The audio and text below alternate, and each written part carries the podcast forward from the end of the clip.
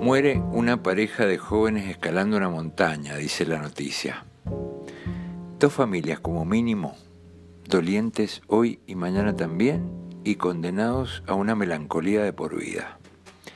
Nosotros, por empatía, nos condolemos con la noticia y hasta lo comentamos como un tema propio, solo ese día.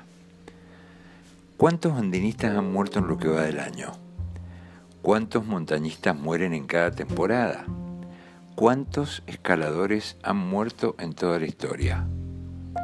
No sé cuántos, sería solo un dato. El caso es que varios, no todos, se mueren. Se cansan, se agotan, se descompensan, se cagan de frío, bajan por sus medios o los bajan otros o los busca un helicóptero. Nadie los obliga, lo hacen por gusto, por pasión. Pasión viene de padecer, dice el diccionario.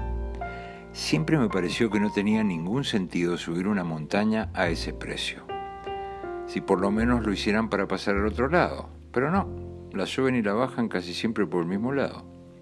Pero para ellos tiene mucho sentido, o por lo menos lo programan, lo deciden y lo hacen y lo vuelven a hacer. Un amigo mío que forzó la experiencia de subir a la Concagua me juró que no lo hacía nunca más en su vida. Que ese grito de Gaudio, qué mal que la estoy pasando, había sido su mantra permanente.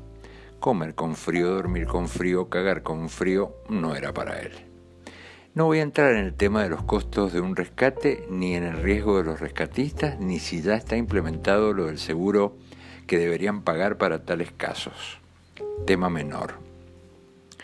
Vivir es lo más peligroso que tiene la vida, canta Sanz, y es verdad. Yo me muero como viví, dice Silvio. ¿Tiene sentido hacer ese tremendo esfuerzo?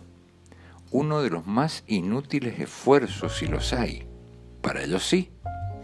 ¿Tienen derecho a elegir esta forma de morir? Claro, nada se los prohíbe, pero no son héroes como titulan algunos. Son aventureros, con buena aventura o mala aventura. Son temerarios, que en estos tiempos apáticos no es poco.